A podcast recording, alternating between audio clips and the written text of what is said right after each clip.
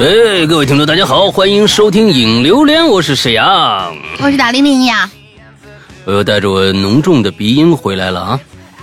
又犯了是呃？，一进北京不是干，一一进北京，不，其实一直在犯，就是我这个现在鼻炎很严重，就是稍微这个，呃，气温一发生变化。或者怎么着？哎，我这这就这就不行了。哎，最近还是就是积极的配合治疗啊，但是稍微好一点也也好不到哪儿去。呃，那慢慢来吧。那、我呢是终于从从这个旅行中回来了。上个星期呢，做了这个嗯三分之一的开头是吧？完了之后，剩下的就是交给大玲玲做了。这是一种非常非常的一种啊、这叫什么精神呢？这是一个信任机机制，你知道吧？信任大玲玲能够把这一期做好，我只是开个头就好了啊。但是呢，听说 但是呢，啊。挺好，挺好，挺好，挺好。我觉得是，这所有的事情啊，都是都是好吓人啊有它的因果关系的啊，有它的因果关系的，你知道吧？啊，这个冤冤相报何时了，你知道吧？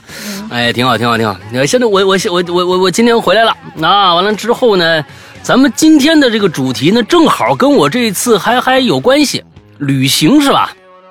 嗯，对，来，你你介绍一下。好的，咱这主题叫一路狂飙啊，那些还不如哦在家里蹲的旅行。就问大家出门旅游了吗？这个可能是今年啊最最让人振奋的话题，这不吗？已经过完年了，我们的石阳哥仗着时间自由啊，就在错峰出去玩的道路上一骑绝尘了。当然，嗯，有玩的尽兴的，也有站在景区只能看到人山人海，或者堵在高速吃泡面的。大家来嗯讲讲你们的旅行故事。啊，但是呃必须讲糗事儿吗？不一定啊，不一定讲糗事儿是吧？对对对，不不一定讲糗事儿，就是说，呃，印象比较深刻吧。我们是这么我们是这么起了一个主题，但是就是印象深刻的一个就可以，而且也不一定非是这三年的。我那天在群里面跟大家说，他们说 哇，这三年我们肯定哪儿都没有去啊。我说是，对啊那肯定的你要你要写这三年多那个什么。我我到我们楼下的绿地做了一个简单的旅行，结果就是被大白撵回来了。对，这就是他们的 三年期间的旅行故事。可能大家啊，如果要写这三年的事儿，可能都变成这个样子了。所以就不是非要今年的，不要不是必须非要最近几年。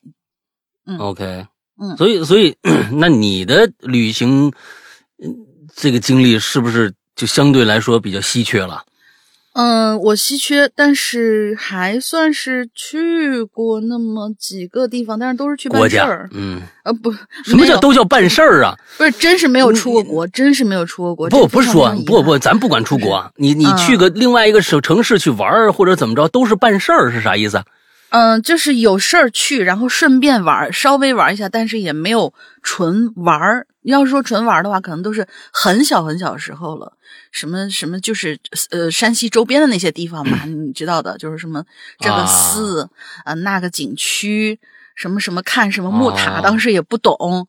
呃，当时最印象最深的就是到了晋祠看那个巨大的那个叫什么罗汉，应该是罗汉金刚啊，像吧。这我这地方是不是应该铺铺一个什么什么很二泉映惨月的什么之类的很？惨的那种，是吧？就是那个时候看到他们都是好像还没有，就是像现在这种开始要去修复，但是那些金刚像呢，身上都已经开始呃有那种木头支架了。就是怕他可能年、年纪太长了风化，可可能又不你别说你别说佛像，说你嗯啊，啊你说你我我我是说，我就在那些地方是看到这些，但是至于呃印象比较深的最最最近多少年的，也应该是一几年就是去那个楼下草坪是吧？被大们楼下大大白撵回来楼下甚至没有草坪，很啊，对，很你们家楼下是没有草啊，坪。对对对对，嗯，去去上海，嗯，去啊。上海，去上海待了一个多星期，但是也是嗯。过去就是陪家里人一起办事儿，再不然的话，那可能就是上学的时候去过四川的黄龙溪，去过青嗯。城山，但是去写生的。嗯呃，嗯印象还蛮好，但是就是一片绿，游山玩水，而且去了都是上课。你想去写生嘛，嗯也不可能带你到处去、去玩儿，然后再干嘛？就是哎，熟悉一下周围的环境，然后你自己找一个地儿，明天咱们就在这个地方，然后开始写生，就就大概就是这个样子。嗯，就总体来说，我是愿意出去玩，但是有可能吧，比较胖，就是懒，然后就、嗯到了一个地方，可能就就在那待着不动了。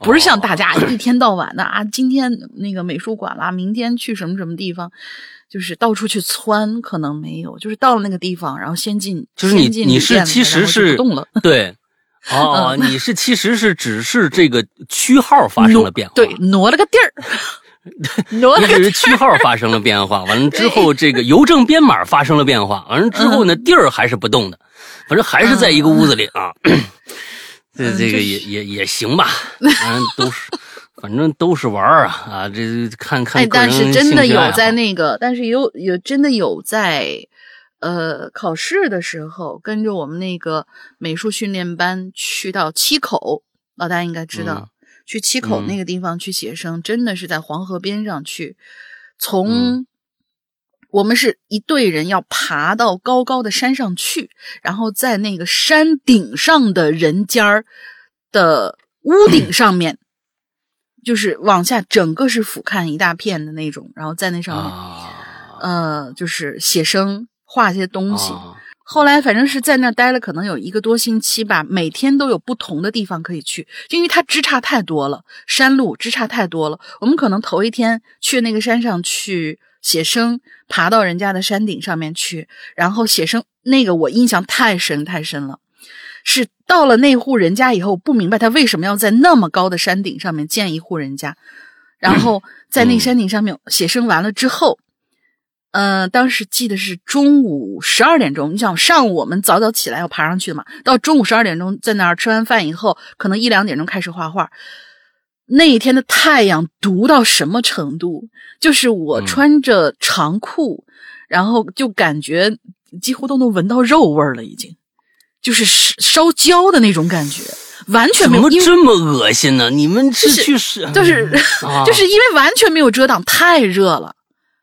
嗯太热太热了。然后等到我们下去的时候，回到那个驻地，呃，之后我们就觉得哇，这个裤腿儿一撩开，一看，烫的、红的，就是嗯可能疼了一两天。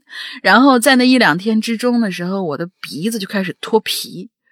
但是我跟大家说，不知道为什么，在那种情况下脱完皮以后，那个皮肤好的哟，特别就是 因祸这得福。个也挺恶心的。哎呀，我整也大中午的，我整个鼻子脱皮，然后但是脱完以后皮肤特别特别特别的好，巨好无比，真的是。之后大老林郭说那种脱光了在那儿晒 没敢，因为那个山，他我，你知道，哎我是从那个时候，我是从那个时候才知道的一点是，一定要穿合适的鞋。因为那当时太小，不不懂，一定要穿合适的鞋。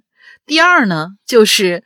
呃，如果说你上山的话很累，那么你下山的话可能是五到六倍那么累，嗯太辛苦了。最后我那脚崴的都不是我自己了，已经。嗯，嗯行吧，那个 OK，呃，嗯我我我我我出国第一次出国，我第一次出国的时候有一个非常非常糗的一个事儿，啊，呃，没跟大家讲过，应该没大跟大家讲过。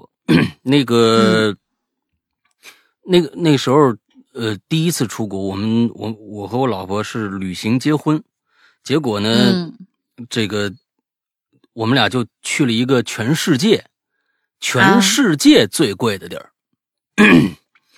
并不是说我们为了有有钱啊贵，因为是我我老婆当时留学的时候去过这个国家，她认为特别特别的美。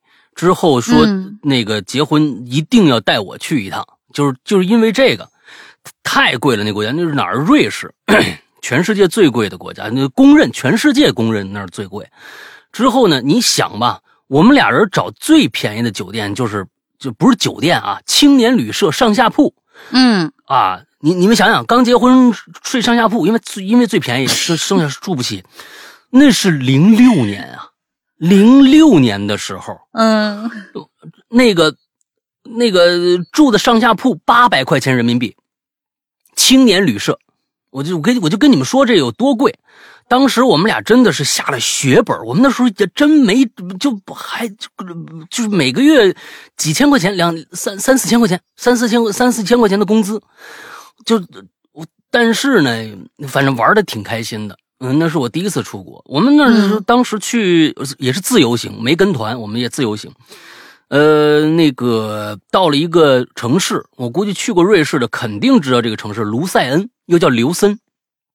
卢塞恩这个城市，嗯，到了卢塞恩呢，完之后就就就发生了一个非常有趣的一个事儿。呃，我们两个人呢在河边儿，哎，河边那儿有一只熊，我估计大家很多很多人可能去过就知道，河河河底下有一只这个熊的那么一个一个小雕像，上面河堤上面呢有一排的那种，哎，喝啤酒啊什么那个地方。我们当天嗯第一天到，放下东西，我们就到这个河边上。我说：“哎呦，真好！他们那啤酒啊什么的，倒还可以接受。你像当时在北京，你要三里屯喝喝一扎啤酒，也怎么着也三四十。他那儿呢，差不多也三四十。我说行吧，咱们就相当于逛酒吧吧。哎，就往那儿一坐，一一大扎的那个果啤，那是我人生喝过最好喝的一次啤酒。可能是因为从来没喝过那个味儿，以后喝到了也就不不奇怪了。但是那次是真的，哎，就喝这杯啤酒发生一件很糗的事儿。哦，当时呢，我就我们俩就要了一杯啤酒，俩人分着喝，喝喝的差不多了。我老婆说呢，我去个卫生间。我说你去吧。我说顺便把账结了。他没听着啊，他就去了。他去回来呢，我去；嗯，我去回来呢，我们就走了。没给钱啊，没给钱。我以为他付了，好吧，我我他以为我付了，之后俩人站起身儿我天哪，非常自信的啊，迈着豪迈的豪迈的步伐，我们就我们就走了。后边的服务生追过来了，他是到了我们桌，我们已经走出去二二三十步远了，在后边呢，因为那个区是法语区，就是就是嗯基本上啊，这个瑞士分南北，这个呃呃一有一部分说这个法语，一部分说德语，英语不是他们主要语言。所以在后边呢，他就向我们招手，而且瑞士人呢，他们又又非常热情，笑着跟我们说：“哎，你这啤酒钱可还没付呢。”跟我们说了一句，我们回头说啊再见。老北京话是吗？说的 对对对，他我也不会说法语啊，但是他们老北京你这钱法国人完了之后，我我我我回过头以为说是什么什么什么什么啊古法语的什么撒尤那拉呀，什么的再见呐、什么 goodbye 呀，什么之类的，没听不懂啊。完之后啊大再见，我们又这么转过头，迈着豪迈的步伐就走了。这件事儿，人家呀，居然没追上来，居然没追上来。喝霸王之后呢太多了是吗？完了之后，我们晚上回来，哎，嗯完了又到这儿，我说这这馆子不错，尤其是这啤酒实在是太好喝了。我说嗯咱们这儿啊，咱们到底要个什么鸡腿啊什么之类的便宜的，咱们就在那儿吃了得了。下来坐在那儿又叫，人家服务生就上来了。这次嗯说的是英语，说的不地道，但是你没付钱，但是很客气啊，因为他看着我们回来了，所以他他认为一定是个误会。要要是你要是想想想赖一杯酒，你就不回来了呗，对不对？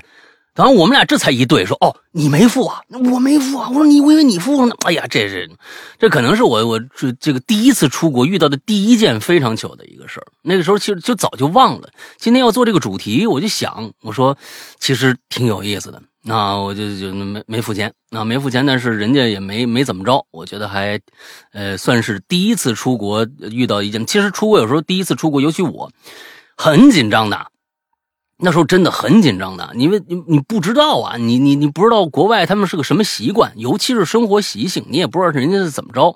哎，完了之后，咱又是守规矩的人，怕是说，哎，这这是做的不到位啊，或者怎么着的，哎，不太好。哎呀，这这结果上去了就来做一个不太好的事儿啊，就是不没付没付钱。嗯，当然这是我我我我遇到的第一次非常糗的事儿，以后也有。呃，出国难免遇到糗事儿，完了之后想到了再跟大家说吧。咱们今天先听听看看，啊，鬼友们都遇到什么事儿了？哎呀，来吧前面我看啊，一二三四位同学都是属于摆烂的那种，我就啊连念五个吧，好不好？因为太短了。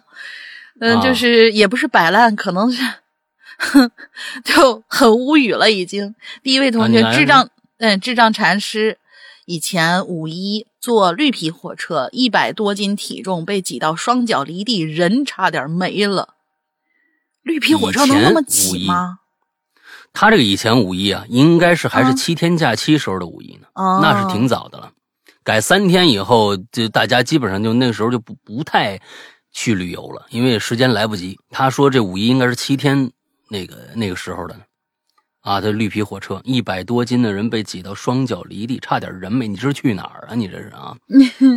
嗯，嗯，下一位同学福华说：“好几年没有去旅行了，自从干上火车司机之后，哇哦，哦，是别人放假我上班，别人睡觉我上班，别人上班我睡觉，哎，也没有什么长假，难受。那起码不会被挤到双脚离地，我觉得这个挺好。谁敢挤 好？几年没旅行，没人敢确实是这样。我嗯我觉得就是一些基础设施保障的一些工作咱们的人员呃工作人员真的呃几乎没有什么太多的假期，嗯，对，就是这样的。要不然他他们放假，咱们怎么办啊？你想电力，那是这个一到一到春节就没电，是吧？嗯，啊，一到一到春节没人打扫，点着蜡烛都是。没没人打扫环卫了对，，环卫没没人管点着蜡烛，满街垃圾，停摆，你就就就腿着出对去，对对对对，就很可怕。对，其实咱们细想一下，好像那个变成了，好像是我们觉得那是必然的一个，但是其实后边有好多跟我们一样的普通人在维持这个秩序，挺挺挺挺牛逼的。因为我叔叔嗯上上一期节目我就跟大家说了，我叔叔就是这样的，所以我特别理解他们。是是是。哎然后下一位同学，故事与他，哎，难得他这回写特别短。他说旅行，哼，说句实话，我从来没有吗？我骄傲了吗？我自豪了吗？哦，对没旅行，嗯，也算是吧。应应该出去，应该出去走走，真的，是是是特别建议大家出去走走。嗯，嗯，远的近的，反正尽大家所能出去走走，比待在家里好。嗯，来下一位同学，Wind Chimes，这是风铃什么？哦，风铃，每次都不记得呢，我这是。嗯 Hello，石阳叔、龙玲姐，我来了。距今最近的一次出行是在二一年了，那次疫情那年疫情尚未结束，我和爸妈在七月下旬来到了某座城市，这里不提名字了哈。结果刚刚落地的第二天，一早起来就看见了这座城市发现了新型猪的新闻。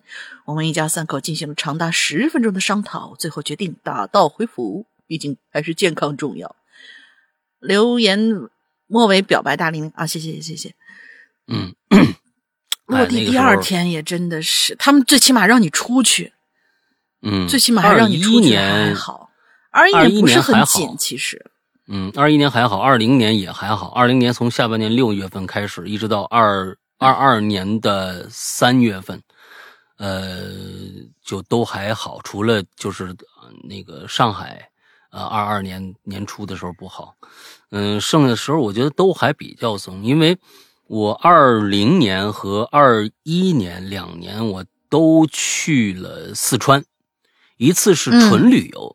另外一次呢，是为了录咱们的这个半真半假的周先生，啊，因为大家看听的半真半假的周先生的前面的那个开篇语都是老周，我这是我出的主意，我说你咱们咱们要既然合作的话，周德东，我说咱们既然要合作的话，你前面啊干脆有一个偏首语，嗯，你相当于把这个故事缩短到一个小精华上面啊，一个概括语，由你来说，哎，他也挺开心。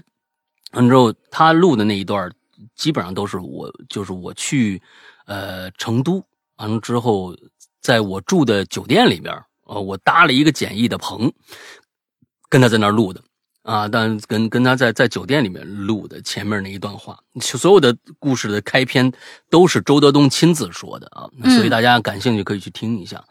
嗯，所以其实二一年、二二年我都出去了。呃，在国内、国外肯定是出不去。当时还，当时其实也有这个侥幸的心理，就是说，如果去到那儿，突然发现这个有有这个病株了，或者有有好多的那种十几例的传染了，那就可能回来也得隔离。那确实是会遇到这种事儿，所以那时候也是，哎，这个向上天保佑啊，就是希望上天保佑，千万不要去到那儿就就就发生一个小范围的一个疫情。那东西说当当时是说不清楚的，你不管是多多怎么着，只要这个城市有的话，那你回来可能就就要被隔离。对，还好那两次四川都没事儿。嗯，嗯，来吧我也是二一年的夏天的时候，我还回趟家，那个时候管的嗯真的是很松了，都我都到了西站了，发现西站它是不查码的，你就你直接进去就行了，就已经嗯松到那个程度了。其实二一年的时候嗯还好，因为国内没有嘛，因为国内没有，嗯那你这东西它就是就是，当然确实，嗯，这个通关口岸封的特别严，就是说你进来以后，基本上你就就就先隔离。那当时是十四加七吧，二十一天呢，十四加七我记得是，所以就是相当的严，呃，基本上病株进不来。对，那时候的传染力度也没那么大嘛。嗯，嗯，来吧，哎，那我嗯来吧，这个，要不然你完了下面接着你这您念好的这个什么行好吧？深海雷音啊，嗯看到这个话题，我才意识到自己也好久没旅游了。平常呢，连门也不太出。前两三年呢，还能拿这个疫情啊当借口不出门。现在呢，这个借口也不管用了。这小时候啊，我特别爱出去啊，就出去玩上蹿下跳的呀，像个猴子似的。现在也不知道怎么的，就是不爱动。不过呀，刚刚倒是想起十多年前的一次旅行中的经历，算是一件有点小遗憾的事儿啊。咱们把它拿出来分享一下。嗯那年呢，我去哪儿玩了呢？景德镇。这从小就听说这景德镇的这个陶瓷啊特别出名，就想买点景德镇的这个工艺品收收收藏。当时在一个特别大的这么一市场，哎呦，这街道还挺复杂啊啊，这个这这沿街呢全都是店铺，不说上千家吧，也得有好几百家。基本路过一个店之后呢，你想回头再找可就难了。当时啊，我就路过这么一家店，在里边就看着一个陶瓷的这么一手链儿嗯啊，好多种颜色。哎，我就挑了自己喜欢的这么一款啊，买完继续逛。我那天呢是跟着学校团队一起来的，负责接送我们的巴士呢，在这个市场门口等着。到了时间，哎，我们就要回这个巴士上面了。我在市场里挑挑逛逛，看时间也快到了，就打算往回走。这时候，哎，我就冒出一想法来。刚才那手链啊，还挺便宜，也好看，新颖。我再买一条送给我朋友得了。哎，这种事儿呢，应该早想到。当时呢，也是逛的脑子有点懵了啊。之后呢，我在街上疯狂的就找这家店，但店铺真的是太多太多了，门口挂那东西花花绿绿的，行人来来往往，早就不记得那店长什么样了。眼看时间快到了，无奈之下，我就问旁边一家店的店主，啊，就是人家坐的那个啊店门口啊，正和人聊天的一老大老阿姨，然后我问一下，您店里有没有这这手串啊，或者是附近哪家卖呀、哎，老阿姨特别热心呐、哎，还帮我在周围打听了一圈，最后没问着。后来时间来不及了，也只能回巴士了。哎，现在想想啊，那时候可能年纪轻啊，脑子比较死板。老阿姨帮我忙，我应该在她店里呢买点东西作为答谢的。嗯而且呢，她店里的手串啊也挺多，我完全可以挑另外一种款式买几个颜色回去送朋友啊。但当时的我呢，满心就只想着那一款手链了，其他的事儿啊都意识不到了。感觉就像是小时候会因为某件很小的事儿啊，钻这个牛角尖儿，和其他小孩争的是面红耳赤。等长大一想，嘿嘿，何必呢？只能是无奈一笑。这已经是十二年前的事儿了。那昨天吃东西的时候呢，发现一颗后槽牙咬碎了。哇，什什么东西啊？好家伙，你这恨谁呀？嗯，对呀、哎呀，我还记得它刚长出来的时候，把前面的乳牙顶掉的情景。哎呀，触景生情了。嗯，嗯对于镜对着镜子呢查看牙齿的时候，又发现自己额角长出了一堆白头发。从小被别人赞扬牙齿好、头发又黑又密的我，也变成了老阿姨。等一下，捂着脸飘走。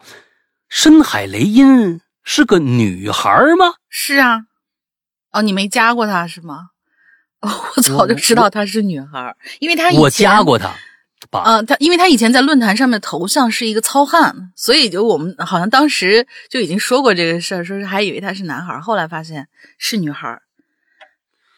那你你你你深海雷音这名字也像男孩的名字，哎呀，我这个我还真真是不知道。呃，嗯我一直认为是个男孩呢啊，嗯女孩。对对，刚才他买手链嘛，我对呀对对对，应像是个女孩办的事儿、嗯啊，没事儿没事儿。我觉得，嗯，岁月这件事情，呃，它其实是一个好事情啊。嗯嗯，对于对于每个人来说都有好有坏吧。那你比如说，嗯这一次我出去旅行，我就发现一个特别特别大的一个问题，就是我的体力完完全全不是以前能够相比的了。当然，也有可能是，呃，疫情之后体力还没有完全恢复，但也确实不是年轻小伙子了。但不过，我我我感觉我从来没有因为年龄的问题，我我从呃上大学大一的时候就开始白头发。现在大家我我其实现在已经半白了，我的头发已经半白了。虽然我这这啊不到五十，对不对？四十五四十五岁，已经半白了啊。我觉得我还挺喜欢我这半白，当然对于女孩子来说可能不太好啊，这白头发确实不太好，还得染。而我我我我一直认为我对于年龄的态度就是年龄千万不要给大家造成一个特别不好的一个一个感受，因为这个是。这个东西就是时间，时间是完全不可逆的，你只能顺顺从它，你只能找到一个跟他和解的一个办法。你你让我看这个好家伙，现在那些年轻人比我年轻多了的，哎呀，我二十了，我该怎么活呀？哎呀，我三十了，我死了算了。你 你这好多就这个好多二十多岁啊的女孩儿就说我是老阿姨怎么怎么样，然后我在这咬后槽牙，我说你你你你说谁呢？啊对，我觉得是，我说我我觉得这个年龄千万不要跟他较劲，跟他较劲是最没没有解决办法的一个一个一个一个状态，因为我觉得一个人的历练，一个人的一个人的所有的成长，都是通过时间去堆积、去积累的。那我。到时候他一定会给你一个你跟你最开始小的时候稚嫩的时候小的时候一个不一样的一个变化，所以我觉得别跟他较劲，啊，顺从他，完了跟他和解是最好的办法。嗯，没事儿啊，我觉得那买小时候买买买手链啊什么这个那的，嗯，买尤其是这个叫什么呀？呃，这个旅游景区的礼物啊，其实嗯我你刚才说的这个，我觉得还挺牛逼的。说的说明什么呢？一般你去一个旅游景点，现在的这些礼物，基本上你去看吧，基本上你去这家店，在那家店就还能看得着，嗯，就他们都是一个模子刻出来的，那种自家店就只有我们家店有的这个东西，现在其实越来越少了。是的，是的，那还是以前有可能。你现在你再去景德镇的话，可能啊，我我没去过，可能瞎说。像你这种手链，可能要买的多的话，可能好多店都有，它并不会变成一个某一家店的特殊的东西了。呃专属的那么一个东西了。这一场这点这点是我是去觉得旅游区的现在做旅游区生意的这些店铺做工艺品做做文创的这些这帮朋友们应该多动动脑子了，因为说实在，你们卖的东西太雷同了。那不是卖什么牛皮本子啊，啊，就是卖信明信片，就是这就是说这种文创呗，哎，就明信片，完了之后卖点什么这个那个的，就是各种各种酒，明信片、乌卡、手机壳、钥匙链，就真的是这些。我你会发现完全雷同。你就是再想想看，呃因为你只要不一样了，你的生意肯定就好做了，因为对，没有啊，对，没有啊。当然，我们我们国家的盗版的这个能力也是特别强的。这家店刚刚看着生意好，明天这家店也能生产，嗯，但是所以你其实这就是需要动脑子，别怪现在生意不好做。其实可是我在想啊，就是这种地方有没有可能像那种，就是因为我突然想起一个比较雷同的例子，就是嗯我刚刚到北京不久的时候，呃，因为就出地铁的时候还经常碰到那种三蹦子，然后嗯或者说有黑车那种，可以说吗？这个，或者说有一些私家车的那种啊，呃说啊是呃拦拦到这一家，说是啊去哪哪哪哪儿啊十块，去哪哪哪儿去二十，然后你问一圈儿都是二十，后来你就嗯觉得、啊，反正都一样，就坐着走了。后来我嗯在那个亦庄那边住的时候，楼底下有一个我经常会去约他车的一个，就是私家车的一个开开小黑车那种司机，他们说嗨。这种就就太正常了，因为如果你要高或者要低的话，咱们只能上车以后谈。但是我如果嗯就是您只是过来询个价的话，我一旦叫的比别人高或者低的话，会遭周围的一群人排挤。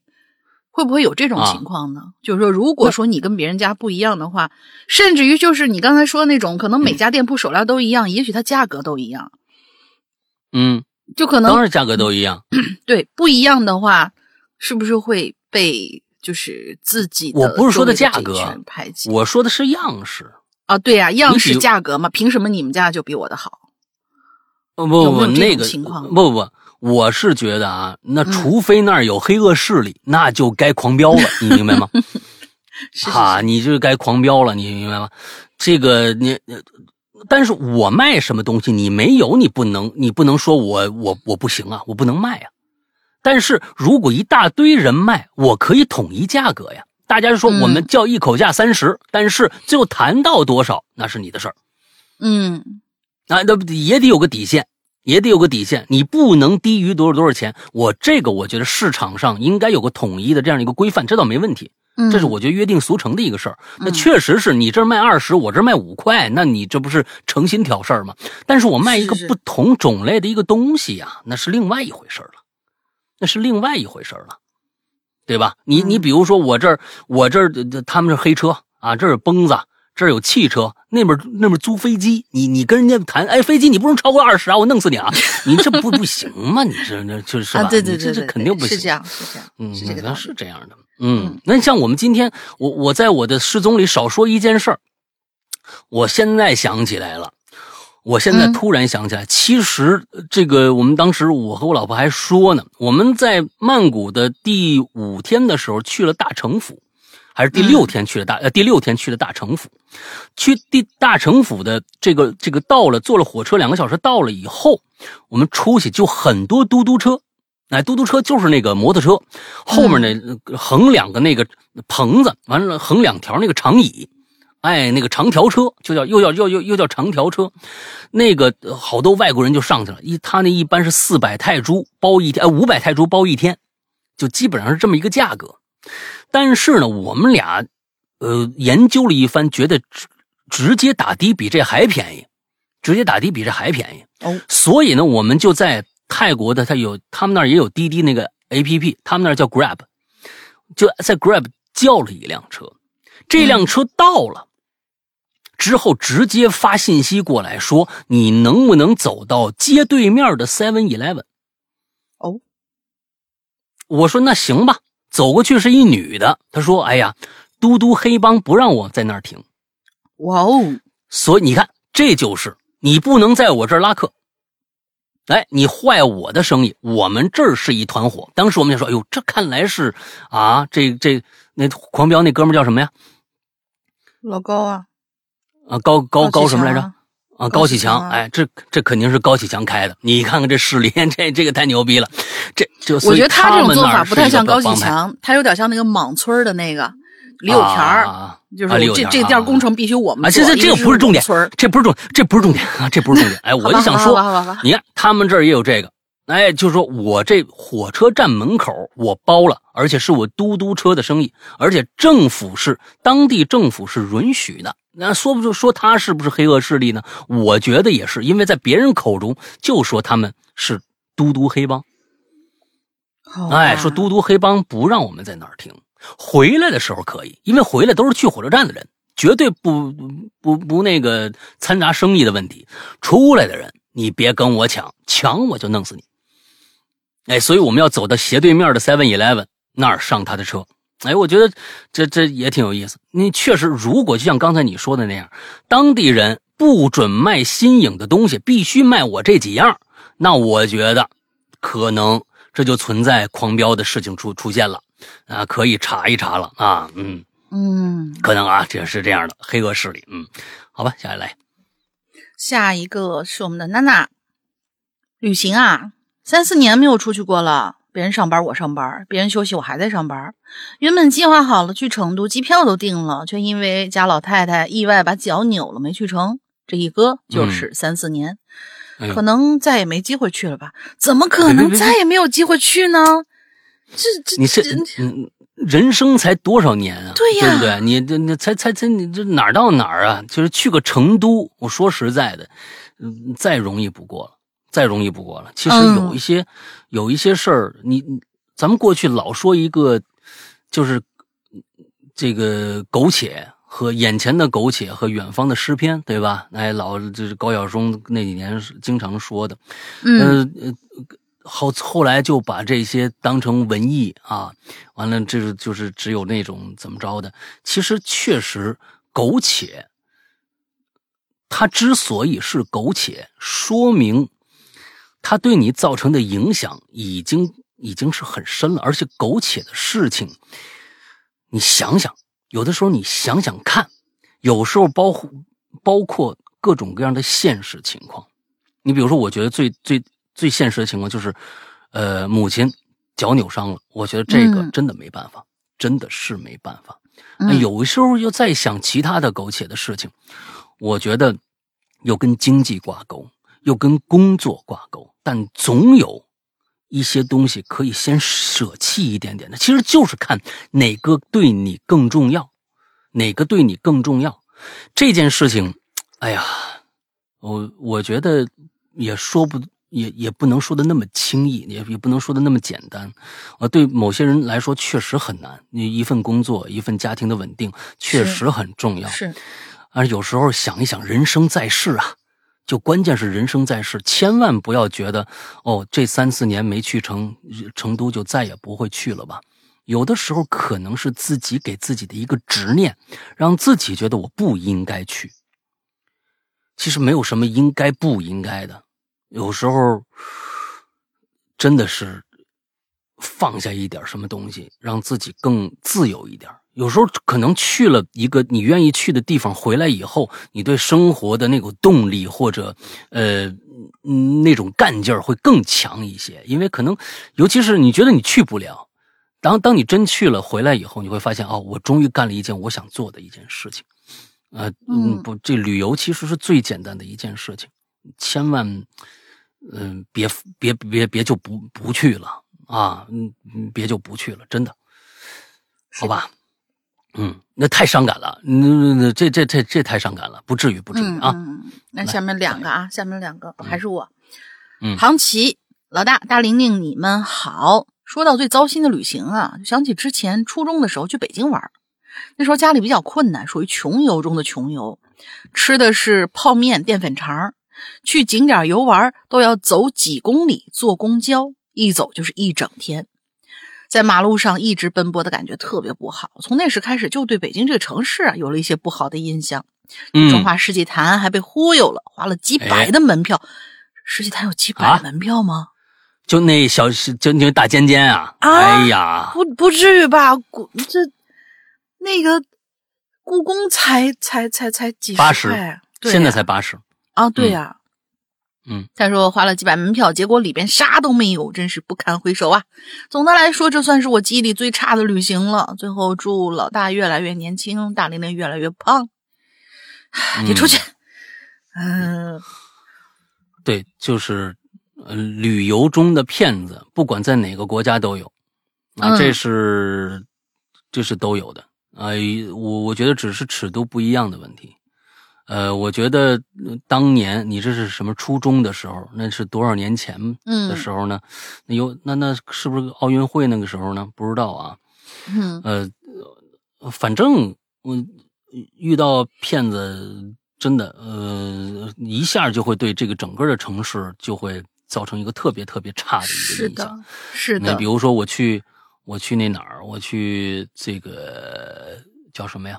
嗯，重庆啊，重庆呃遇到那个嗯大面积的骗子，就是全都是骗子。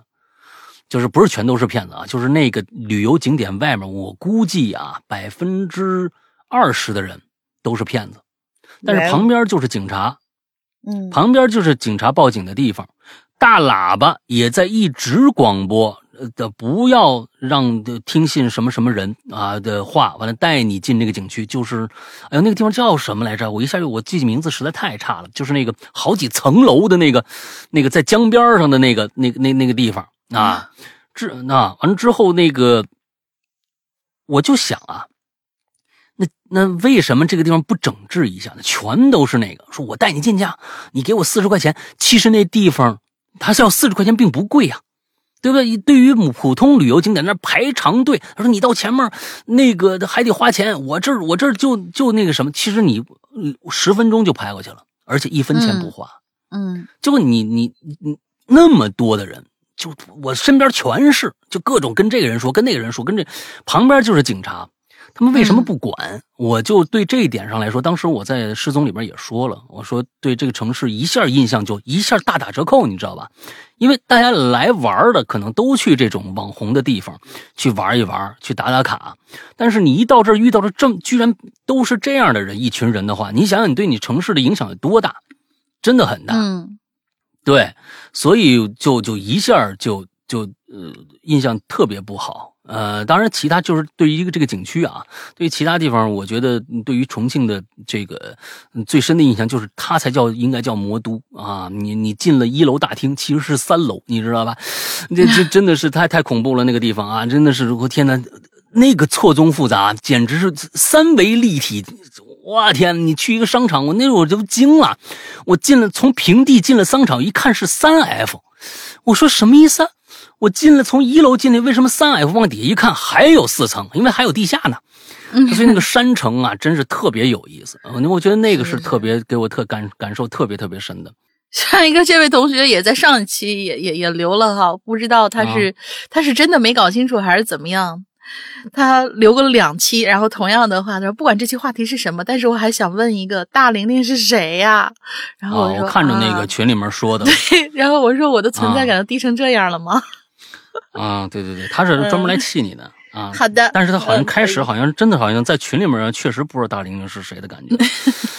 行吧完之，后被被群里面群群嘲了一下，就来留言了啊！你下次我再见着你，我可认识你啊！你下次我再见着你问这个问题，那我就到群里找你去了啊！晚安，对，好吧，下面来啊，雷，嗯，嗯印象比较深刻的一次因祸得福的经历，当年呢去皮皮岛旅游，啊，有一天呢报名了一个皇帝岛一日游的行程，皮皮岛是哪儿啊？呃，那个那个普吉附近。哦哦哦哦，普吉附近，我记得没错，应该是普吉附近啊，皮皮岛。嗯去程呢是坐三三层的这个大游轮，哎呦，当年年轻气盛啊，不怕晒坐在露天三层，啊，旁边有大玲玲脱光了在那晒，哎呀，还在那说呢，哎呀，你看你看你看，鼻子脱皮了，好好摸呀，是吧？这这这啊，不怕晒啊，不怕晒，坐在露天三层，脚丫子荡在这个船外，暴晒两小时，还非常的嘚瑟。到了岛上，其实也没啥特别活动，就是自己玩儿，躺着睡觉也行啊。我和朋友就躺着睡着了。你们去干什么呢？这些，结果起来的时候啊，搞不清状况，感觉船已经走了，这心是真够大的。因为当时呢，船上外国人居多，也认不清脸，也分不清谁是导游。下船以后呢，更分不清哪波是哪一个团的，也不知道船长是什么时候来叫我们回去。那你不搞清这些，你就敢下船呐？我是真不知道你的自信从哪来的啊！嗯，总之啊，是被遗落在岛上了，活该。啊，后来呀，问了一下岛上的住宿，大概看我们没船回去了，开了个巨贵的价格。我不想住啊，甚至想着直接呀，咱睡沙滩得了。接着呢，就给当时订团的那个商铺打电话，对方可以中文沟通，还好商家愿意派一艘船来接我们。我们乘上和来时完全不同的一条小小的长尾船呐，啊，无边无际的大海，橙红色的夕阳铺天盖地的洒落在海面，映照在我们的脸上，颇有孤帆远影碧空尽的意境。哼，错过了回程的游轮，却意外收获了一种美妙的体验，也是我们的幸运呐。后来觉得有一点点许遗憾，我们到船到岸后急着下船，和划船小兄弟道谢后就走了。也没给人家一点小费，是不是太是不太好？再次感谢我们辛苦载回了我们的小兄弟。我告诉你，在泰国，嗯，它和美国的这个呃性质是一样的，他非常的美化。你干什么？如果有单独给你服务的人，你就必须给小费。你比如说，嗯你去一个餐厅吃饭，服务员一直是一个人的话，你就必须留小费，不用太多，二十铢就够了，也就是五块钱，啊，四块钱，四块钱。你比如说去按摩，你也必须给人家留小费，我觉得嗯最少也得五十泰铢给人家留下来。嗯，这是一个，呃，这是一个习惯。如果我们去了别人的地方，就一定遵循别人的习惯。当然，你要是不知道就算了。你要这嗯不知道，那不知道不知者不怪。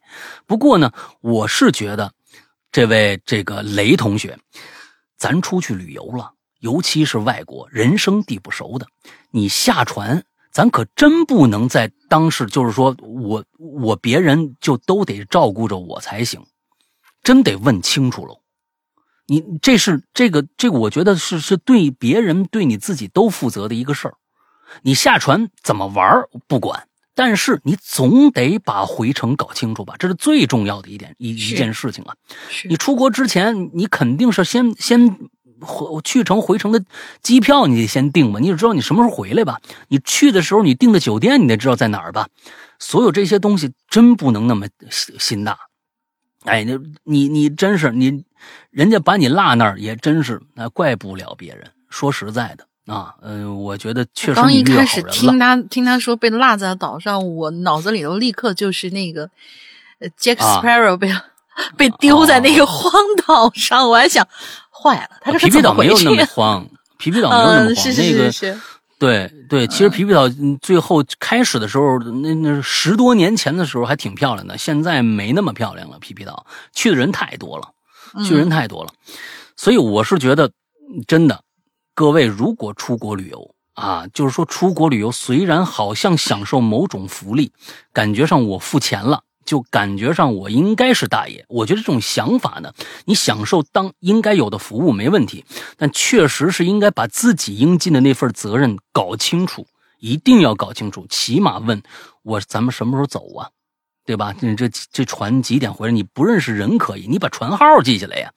你传总得有个号吧？哎，在哪儿上传，在哪儿？这这东西最起码的啊，这是我嗯看的比较着急啊。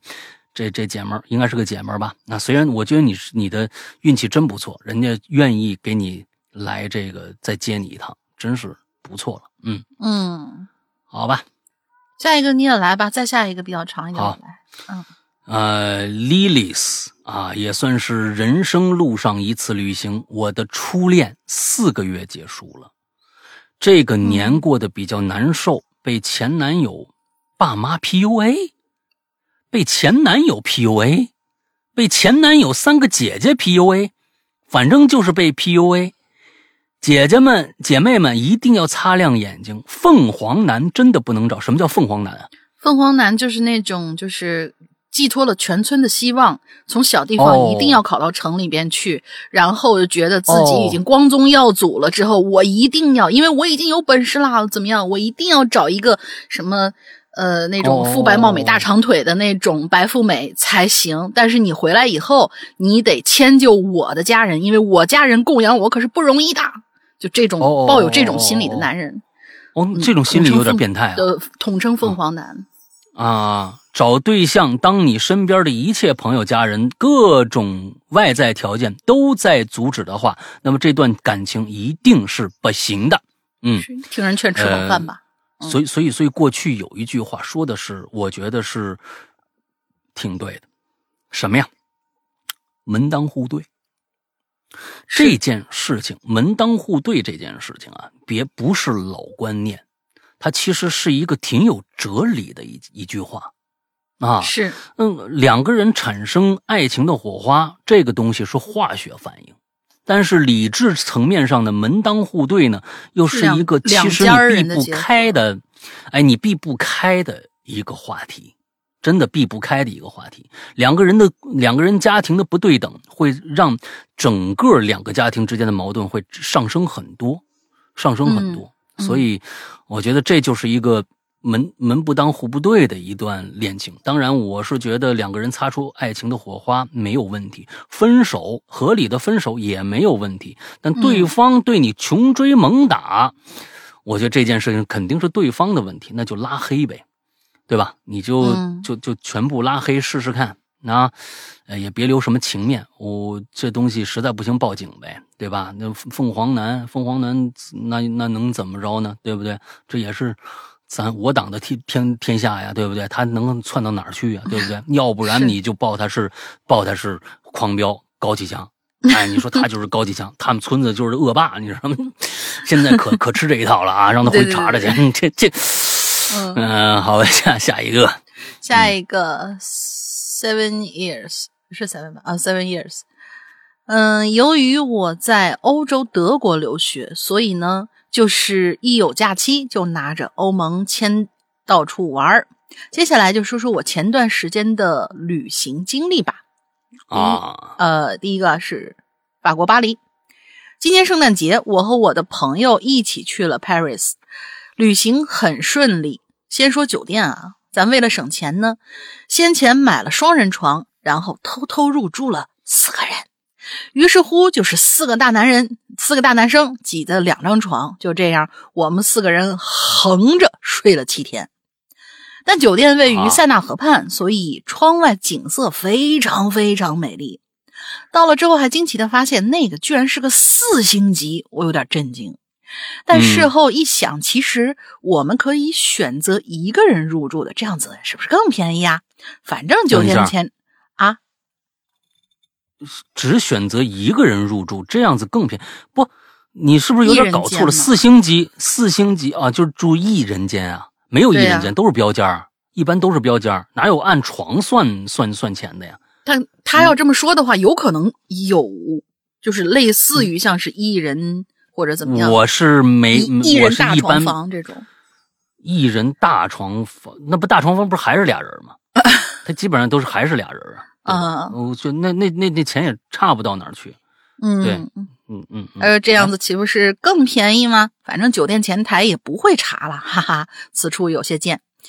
再说景点啊，我们属于狂走类型，每天微信步数起码两万起，所以六天就把巴黎几乎所有景点全都逛完了。第一天卢浮宫，第二天凡尔赛宫，第三天迪士尼，其他三天就把周边景点给逛了。嗯，看完凡尔赛宫之后，就感觉世界上其他的宫殿其实索然无味。你你你回来逛故宫试试。一个小提示啊，如果想买巴黎铁塔的挂件，千万不要去店里买哦，因为会被宰的很惨。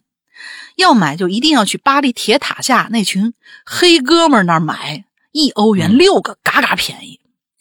嗯再说美食，每一顿吃的都是小小红薯上推荐的正宗法餐，油封鸭腿啊、马卡龙啊、焗蜗牛啊、牛排啊、鹅肝，该吃的都吃了。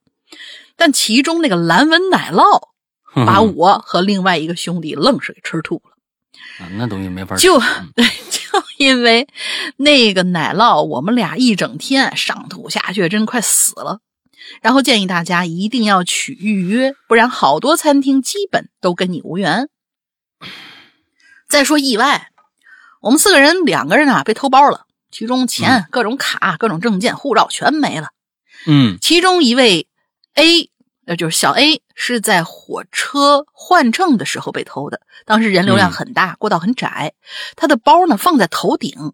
等到他反应过来的时候，包已经没了。这里哎提醒啊，包一定要随身携带，不要离开自个儿的视线。另一位小 B 呢，是在开车票的时候被偷的。嗯他是在交钱拿票的时候包没了。那小偷啊，动作极其迅速。后来我们去了，但可能有一看到我们是亚洲人，再加上那段时间是圣诞假期，所以他们呃可能是当地警察吧，就对他们爱答不理，互相踢皮球，非常气愤。嗯，但是不幸中的万幸是，小 A 的包在德国多特蒙德火车站被找到了，包里除了钱，德国，呃啊，对呀，他们不是去的法国吗？这这小偷回家了是怎么着？探亲去了？多特蒙德，啊多多特蒙德是在德国吧？呃我听说过这个地方，但是我一下想不起来，就听上这个名字很法式。嗯，就是包里嘛，除了钱，其他文件、护照其实都在，只能说部分小偷还是有些职业道德吧，偷钱不偷物。但是小 B，哎，就没有这么幸运喽。你们说的这个东西，这这这个法国偷偷东西这事儿啊，我真是全世界有知名的。全世界知名，所以我对法国我虽然没去过，哦我老婆去过，她说她美极了。我爸我妈去那个，就是卢浮宫，我跟你说，那不是宫殿，那是一个嗯艺术馆。是。首先，那不是宫殿，你你这你不能把这个所有的宫殿你都都给给给 pass 掉了，那只啊。是一个艺术馆。你要是说嗯。艺术馆的话，那我我认为可以，但是嗯。这可真不是宫殿啊，那那那那嗯。卢浮宫不是宫殿。另外一个就是我对法国的印象一直不好，因为我的所有朋友都被偷过，而且那些小偷的。呃，那个就是胆大到什么程度，就明目张胆，就是地铁在那个当啊是一九年之前，地铁那时候国人去那儿买东西人太多了，老佛爷那个百货嗯楼下就有一站地铁，就他们都知道中国人去那儿买东西都买贵的，而且大包小包的。上了地铁呢，这大包小包你也不可能一直拎拎拎在手里边，就是一般就是你有座的话就坐下来就放地上了。那小偷啊，基本上是看着地铁站的那个门开了，就要滴滴就要马上关的时候，抄起那个包就跑出去了，你根本追不上。嗯这是这这是最明目张胆的。我是觉得嗯，对于一个一个国家来说，你你想想，就跟我刚才又说那个哪儿，警察明明站在那儿，这边还有一帮明目张胆在骗子在在这儿在这儿就是骗骗钱的话，你对这个地方的安全系数你得打大打折扣。所以我对是法国特别没有好印象，我我真不想去。嗯，就是我真的是不想去。其他的欧洲国家没他说的这么严重，真的，法国嗯这个治安啊，真的可能在那儿人去说可能啊没什么事儿，但是你你我所有的朋友，包括鬼友到那儿都被偷了呀。那你们每天得生活多得多得小心翼翼才能才能那什么呀？所以这真的是啊，我你刚才说警察说不管，他们管不是不不不管中国人，他们根本管不过来。真的管不过来。他们就是说，那你我到哪儿抓抓抓去？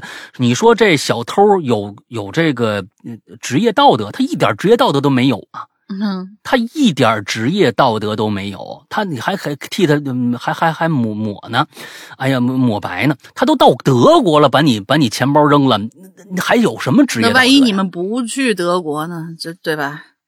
这是在火车所以站没找到这东西，嗯他这还还说他干嘛呀？对不对？这不就是一帮贼吗？你这这这还还职业道德？我遇到过最有职业道德的，我觉得真牛逼。不是我遇到，是我妈，啊，我妈遇到的职业道德的，那才真叫职业道德。而且哦，但是他那个职业道德建立在另外一种性质之上。哦，我妈在大同，山西那边有一个恒业什么什么，反正就是一个卖小商品的。啊，上去钱包没了，上去钱包就没了。呃，下我们说完了，别那什么了，那钱包里边卡身身份证、各种证件全在那包里，上去就没了。下来的时候，那才叫牛逼。我们的下来就我们的一位少数民族兄弟，我就不说哪个族了。嗯少数民族兄弟两个兄弟，笑嘻嘻的走过来，阿姨，这是您的包吗？我妈打开一看，钱没了，卡还在。我妈非常非常感谢的说：“真的太感谢你了，这叫有职业道德。” 我跟你说，但是 这建立在另外一个性质之上，就说你不敢动我，而且看大爷我开不开心，你面不面善，他们是有判断的。嗯上去看着可能就一直盯着我爸我妈那儿着急，是忽然发了恻隐之心了。他与平时可能就是扔垃圾箱里了。这时候，嗯等我妈下电梯往大厅门外走的时候，他们俩过来，阿姨，这是不是你的包？这叫有职业道德。我告诉你，哎，这这这算不算侠盗罗宾？不是，绝对不算啊！那是劫富济贫的。你这好家伙，你劫我妈干嘛呢？是不是？劫老太太干嘛呢？哎，但是他起码把包还你了。就跟那个老炮儿里面那六爷说的，你偷人皮夹子，你的钱，那个对你把身份证给人送回去。对，哎嗯，这算是那时候还没老炮呢啊，这这这嗯多少年前的事儿了。哎嗯，遇到这么一一一位，我觉得这是牛逼的。那当时我觉得我妈就说丢点钱算什么呀？这证件才重要呢，你要办的时候是多多费劲呢。所以对对那两个少数民族兄弟，哎，这不还是产生了一些敬仰之情。你看看这个事儿闹的，是吧？哎，有意思，有意思啊。嗯哎，，然后我我我这儿插一个，就是我也不是说老想说咱就是中国人出去有有有谁去丢脸的吧，但是当时的当地导游确实是这么说的。嗯，是老大说的，可能是法国当地的那些贼。然后我爸我妈呢，他们当时抱团出去玩的时候，在法国那儿有有有一站，然后可能有个一两天的时间，让他们自己在在当地带着他们玩，跟着团有导游，导游当时就说了，一定包不要离手，不要离开你的眼睛。然后他们去，当时是去什么地方来着？就是可能也是一些奢品店吧，就在那儿停下来说：“哦，那我给你半个小时，你们自己想进去看看，买点什么东西行。”然后我爸我妈他们不去，就当时就站在那个地方，结果可能东西已经买了不少了，然后有一些大包小包。这个时候呢，导游可能到其他地方抽个烟或者怎么样，然后就就有那种一看，呃，是中国人，然后操着，呃，咱不指哪个城市啊，是南方口音，然后过来说：“哦，你到这里来玩啊？哎呦，看你好累啊，然后我帮你拎一下吧。”结果我那导游直接就大步就迈过来说：“你你走走开。”啊，我我爸我妈 当时还没反应过来，说啊怎么的，这是在呃外国碰到老乡了，就觉得还好。他们说你别搭理他们，别搭理他们，这帮人到了法国以后专偷中国的旅行团，就是哦你这包给了他就没了，千万哦。千万就记住记死了我说的那个。一定一定不要离开你的视线，再累你自己拎着，那个眼睛一定要照顾住，就在你眼前，千万千万不要说是看到可能熟悉的人聊两句，然后就是哎，我我帮你个忙吧，你就怎么怎么样，千万不要做这种事情。然后我就心想，我说是为啥呀？这是就觉得嗯外国、外外外国游客就是出去玩的都是怎么样？就是国内人傻钱多的这些，咱不知道啊。反正当时遇遇到一这事儿，搞得也是哭笑不得。嗯啊，好吧，下一个啊，咱们今天内容还很多啊。向日葵，老大大林好，看到这一期题目，我以百米三个脚印的速度，你这脚够，你的腿够长的啊。这个前来报道，从上学到现在很少去旅游，要说印象最深的，应该是和老公的泰国自由行，那真是自由啊！俩人十几天没有目标，没有计划，以曼谷为起点。去哪儿都是临时起意啊，以至于花了好多钱啊，花在了路费上。在曼谷的时候呢，刚好碰上了当时国王过生日，当地人呢当天全休假，全民骑自行车游行，办集会为这个国王庆生，场面又热闹又和谐。哎，去了耳熟能详的考山路酒吧一条街，我就没去那儿，太闹腾。不过呢，最吸引我的是这个街对面巷子深处的一个地摊烧烤。哎，你这种地方去就对了。摆摊儿是一老爷子，他们家的牛肉串啊和这烤土豆，我俩连吃四天，那你们也太想不开了，去吃吃别的呀。从曼谷转站清迈，在那儿住的酒店里啊，我我在那儿住的酒店房间是我这次旅行中唯一一个让我觉得不舒服的啊。哦，房间门正对着衣柜镜子，啊，嗯房间门正对着衣柜镜子，这还好吧？你别没床不对镜子就好吧？是不只是我们住的那间，他家的所有房间都这样。我们住的房间位置离电梯和这个旋转楼梯只有三五步距离，房间窗户外正对着一处热闹的夜市。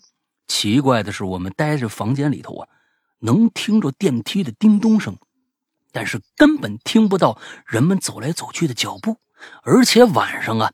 开着窗户，也感受不到外面夜市的这个吵闹和喧哗。你们不过我俩当时啊玩的太开，玩的心大啊，也没管这些。在那儿住了三四天啊，你看也没发生什么嘛，对不对？啊，嗯，也没发生什么。我我这次去这个曼谷，我住那酒店，晚上也有纷杂的脚步声，有纷杂的脚步声，但是挺闹腾。但是我觉得我那层没人，那我也觉得没什么呀，对不对？你别往那儿想就完了啊。都挺可怕的。到清迈第二天晚上，我俩去了那个夜市，在一家露天酒吧里，我老公点了一杯小鸡尾酒，我点了一桶自以为是果汁的饮料。哎，这个要注意了啊！有没有绿色小叶子标志？这可是哦，你你可能那时候还没有，嗯你那时候还没有这个事儿呢，去年才合法的啊，去年才合法的，你这时候还没有这个事儿呢。呃，自认为是果汁的饮料，因为之前呢考逛考山路的时候，就看到好多游客手里拎着一小塑料桶，里边装着果汁，那应该就是 shake 吧，就是果汁。我我我知道那个那个那个东西，小塑料桶，我就特别想喝，可是一直没买着。刚好那天在这酒吧的这个酒水单上看着类似的了，等这个桶端上来呀、有大桶爆米花桶那么大，好家伙！嗯里面满满的好看的液体和满满的冰块，外加四根吸管。我心想，你哎人家给四根，就看来是这是供四个人喝的呀。我我们俩就俩人啊，然后我就开始喝呀，第一口就傻了。我看着人家那是好喝的果汁我也看着了，我所以说呀，我知道那个东西啊，那那就是果汁啊。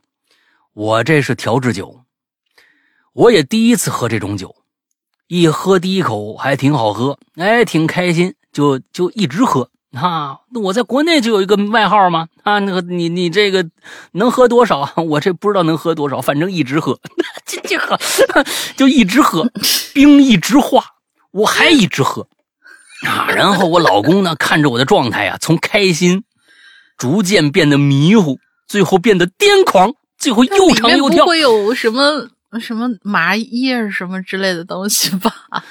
又唱又跳啊！那不是合那不是合法的吗？还亲了驻唱外国女歌手。那场面啊，我老公第二天用脱缰野马跟我形容啊，他二百多斤大体格子，差点没搂住我呀。到现在七年过去了，仍然记忆犹新。我的故事讲完了，这次写了很多，辛苦老大和大玲玲。下个话题再见，爱你们，归隐万岁。其实我觉得这种经历是特别好的，就是说嗯你难得这么，他是所谓的自由嘛，就是难得的有这样的经历，放开了。就是说，嗯可能在国内，嗯，没这么放得开啊。你反正跟朋友出去，怕这这丢丑，说是怎么着的，在外国是好好不容易谁都不认识我了啊，就正好来这么一借口，这么大一桶的酒啊，一直喝呀。你想想，这个东西，呃，我觉得这这种记忆，其其实以后只要没出什么事儿啊，想起来还是挺开心的。他绝对不是那种现在就大部分国家非法，呃，某些国家合法的那种植物，因为去年泰国才才合法的啊，去年泰国才合法的，所以这个他七年前了，肯定不是，人就是酒啊，就是酒。好，下一个，哦，就是酒精是吧？哦，嗯好吧，好吧，好吧，好吧。下一个，我们的心头山哥，龙英姐好，我是心头儿。我呢喜欢独自旅行，向来不喜欢提前做什么计划。除了提前买票订酒店，其他一切行程都是随心所欲，想出去嗯玩就去，不想去就在酒店躺一天，花钱换个地方躺着，也是件放松的事儿。你看看，这就通透。我旅行时候呢，爱好呢很简单，就是吃吃美食，去当地的欢乐谷打卡过山车，呃，打卡过山车。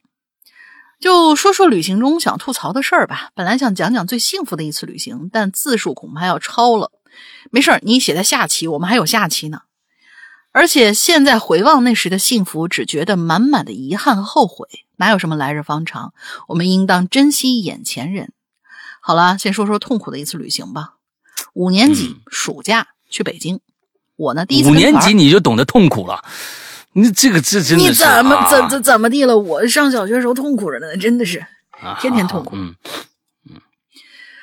呃，我第一次跟团啊，吃的第一顿饭震惊到我了，清一色的素菜，味道很寡淡，不应该啊。嗯、菜品搭配也很怪，胡萝卜炒丝瓜，木耳鸡蛋黄瓜西红柿乱炖汤。哦你吃的不会是酸辣汤吧？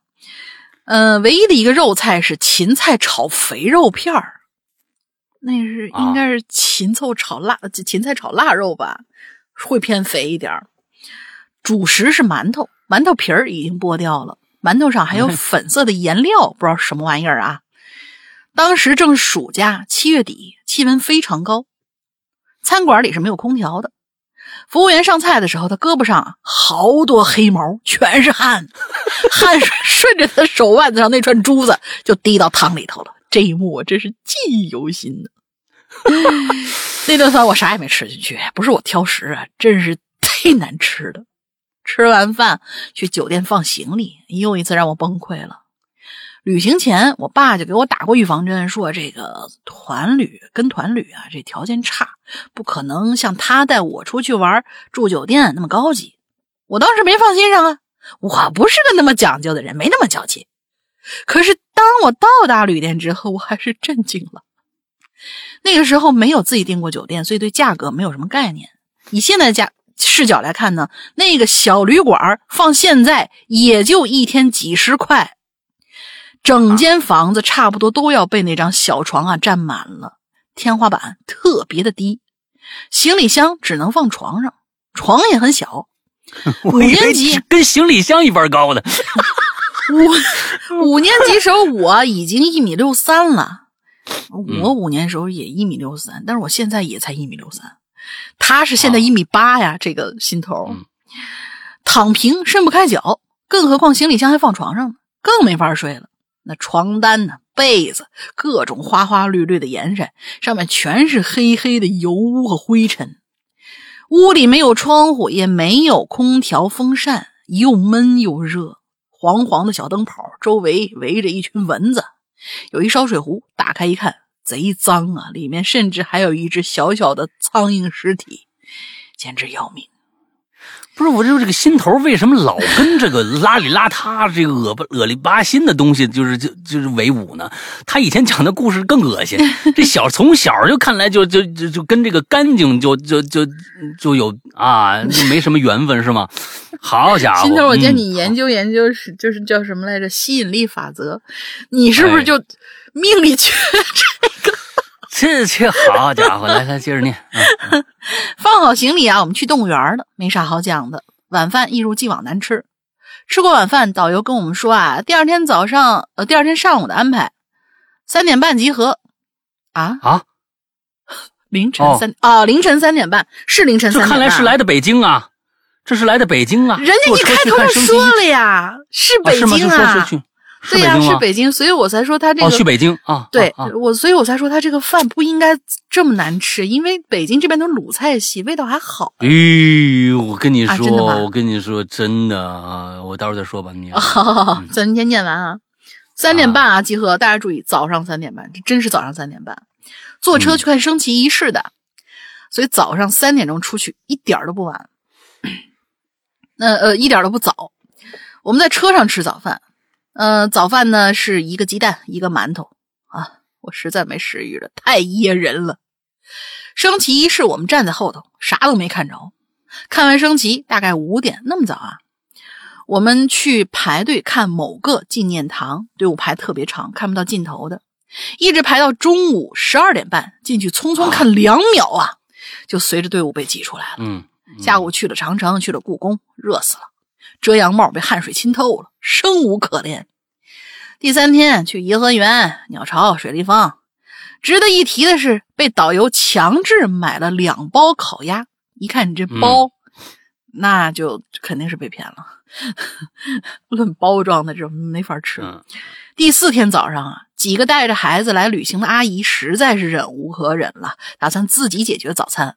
我跟他们一起点了豆汁儿、焦圈儿。嘿，你真哎敢！你还你们还真是啊，老北京都不一定嗯很多、很多人都能就是吃得了豆汁儿、焦圈儿。你你真敢！嗯，点了豆汁儿、焦圈儿和炸小肉丸儿，结果喝了一口，呃又酸又馊，我都以为豆汁儿坏了呢。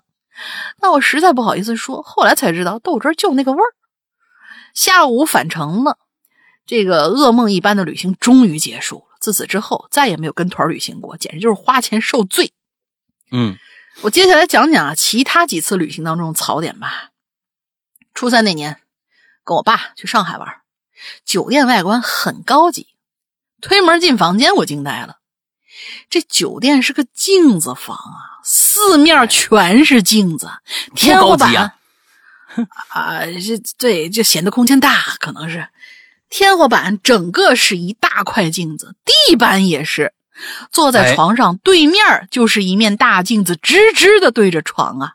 哎，你都找不着门在哪儿，我跟你说，你你们这是不是他这个风水安排是打算让这个什么贞子啊、鬼啊什么不进来直接转向是吗？你要头顶上安安安玻璃的话，那就那就有另外的意义了。啊，是是是是，但是我在那个外国电影里面看到过那种 对对对对有有有，你看，你看的一定是我看的那一部，而且很有名。对对对对对对对，我们都想到那一部电影。哎呀，哎呀，太猥琐了啊，这这沙朗个不能聊，斯通是吧？对对对，沙朗斯通是吧？哎，对对对对，太烦了。哦电视机镶嵌在镜子中间儿，往右边扭头，扭头一看，看向浴室的方向，墙是一面透明的玻璃，那还安它干嘛呢？它是浴室啊，就不不能安现在都这样啊。现在都这样，你越高级的酒店，越那你床边就是浴就就浴盆那是外呢，那就是他洗洗洗澡他有帘儿，他有帘儿。他的意思是说，你可以不拉帘儿，现在都都讲究这个，你知道啊吗？小哦，是我也都喜欢见我也这个见过，但是哎是我见过，但是我不理解，这可以你有啥不理解的？人家不这这这这这很好理解，你知道吧？啊好吧，哎呀，行吧很好理解。像你这个一个星期换一个的，你确实是也不用，啊是吧？嗯，来来来来，什么嗯什么什么鬼？嗯，隔着透明玻璃看过去，又是一面大镜子立在浴室里，真不心疼啊钱。不一会儿，隔壁房间爸爸出来了，说收拾东西走，换家酒店。这酒店住起来好压抑，好瘆得慌。于是我们就换了一家。后来高考完那假期，我们一家人这就完了啊！高考完那假期，我们一家人出去玩，去了厦门、深圳、香港、三亚这类的地方。当时是六月底，天气太热了，我又是个非常怕热怕晒的人，苦不堪言。加上我是个土生土长的北方人，有点吃不惯那边的食物，感觉吃什么都是甜甜的，辣椒酱甜甜的。那一天我甚至瘦了好几斤。当时在香港的物价太高了，酒店几千块钱一晚上，楼下的薰衣草冰淇淋九十八港币，薰衣草圣代你非要贼着那薰衣草干嘛？你买个抹茶的。薰衣草圣代一百六十八港币抹茶更贵，啊？为什么呀？好家伙，抹茶更贵。那那我为什么呀先往下念，先往下念。你还是喝糖水吧。我爸说：“哎，出来玩儿嘛，尝尝呗。”可是并不好吃，一股洗洁精味儿啊！那你洗洁精味儿那是柠檬味儿啊。面条里面只有两根上海青，一百港币。唉，我还不如花五块钱去买根某某雪冰城的鲜奶冰淇淋呢，再买一包泡面。有可能是我不懂得品尝吧，或者是我太土了。去迪士尼那天还是很愉快的。那趟地铁在呃，那趟地铁的窗户都是米奇脑袋，特别可爱。但是迪士尼里面的食物和水也太太太太太贵了，吃了好几种，感觉也没啥特别的，不是很值。嗯，三亚饭店也不用说了，很贵很贵，对食物没什么印象了，印象最深的就是贵。好了，字数没错。字数不够了，还有些想吐槽，先吐槽到这儿吧。通篇流水账，等下次有机会讲讲旅行中幸福和快乐的事儿。行，你下下半期啊，对对对对对，你赶紧留第。二期下周的那个，我们等你我我我想说的啊，我啊想说的是啊。首先，香港酒店贵，这个是没得说的啊。嗯但是，一天几千块钱，那你们住的肯定挺好，啊，挺好上京级的酒 酒店。你去吃它的东西，它不贵是不可能的。嗯香港街边的大排档，你别说大排档，就是街边的饭店很便宜的，就跟北京的物价差不多，可能稍贵一点点。这个我得我得我得说实话啊，它不是那么贵的。你到那儿旁旁边吃一碗那个，比如说他们当地的叉烧面呐、什么这个面呐、哎，很便宜的，就是三十块钱，三四十块钱吧。嗯，这样一碗，你吃一冰激凌一百六十八，那你非要在酒店买，那也真拦不住你。北京的这这环球影城里边，八十块钱一顿餐，那也就是贵，真的没办法。你去的地方都是贵的地方，你呢，你要是在街边走走的话，你会发现还是很多便宜的。好了，下一个叫 Joker Poker 啊，Joker 嗯 Poker。哈喽，沈阳哥大玲玲，我是独记不知道，独记不知道还记不记得我 Joker Poker 这个英文名，我好像对对有印象对，我也啊。是，我也是，但是中文名啊不太记得了。这个废话不多说，直接开始正题。去年十一月初，当时呃时候，当时啊疫情还没解封呢，因为一些原因吧，我和这个公司啊闹翻了，辞职了，哎，那个在家休整。十一月九号这一天，我接到一朋友的聚聚餐的这么一邀请。中午聚餐的时候，闲谈起旅游的事儿来了，越聊越高兴，啊，便当即决定走。咱们现在就来一趟说走就走的旅行。哎，一行四个人，匆匆忙忙做了核酸。我操，这个太牛逼了！就这种特别让人兴奋，你知道吧？哎，匆匆做了核酸，但等核酸结果出来以后，已经是晚上十一点多了。然然丝毫呃，然而丝毫不影响我们的热情。带上几件保暖的衣服和一大袋零食，哼，就出发了。目的地是位于川西阿坝州的巴朗山。出行的时候特意看了天气预报，说明天呢是个大晴天儿哎，从家出发到巴朗山路程大概一百六十多公里，看来也住四川，差不多三嗯四个小时左右的车程。途中呢，路过一个叫万人坟的地方，是去哦巴朗山必经之路。那地方啊，常年大雾，晚上开车能见度不超过两米，这怎么开呀、嗯 P.S. 啊，白天返程的时候也依然是雾气弥漫，且能见度不超过五米。且最恐怖的是，雾中还能看着黄牛啊什么这些动物在马路中间溜达，哎，在路边吃草。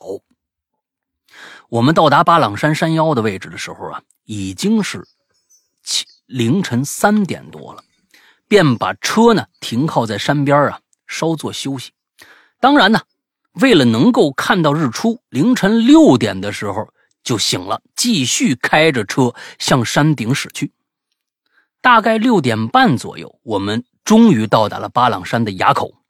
垭口位于主峰山脊处，海拔约四千四百八十米的高度。再往上的山顶，就只有徒步才能上去了。巴朗山山顶海拔约五零四零米，哎呦，那挺高的，五千五千的那这个高反的人已经完蛋了，那时候。啊，上四千，基本高反人就开始就反应已经很很严重了。但当时嗯山上啊已经有较厚的积雪了，积雪的厚度呢能到脚踝的位置。如果继续徒步去山顶的话，很危险，就打消了去山顶的念头。你们很理智。约莫在早上七点半左右，一抹金色便悄然从这个东边缓缓升起，阳光照在雪山上，就像给雪山披了一层金装，日照金山。在山的另外一侧呢，便是一片云海，白茫茫的一片，跟雾气差不多的云呢，慢慢飘动着，像海水一样流动着。哎，P.S. 啊，居然在山顶还能看到云瀑布，哎呦，那太美了！云瀑布太美了，嗯，总之很美，难以用文字去形容。对，再之后我们又去了四姑娘山。哎，我今年想找个时候去四姑娘山玩玩一趟，但途中我朋友高反了，便无奈只在四姑娘山的山脚处停了一会儿。后续呀、因为他高反实在太严重了，我们就只好结束了旅程，踏上了回家的路程。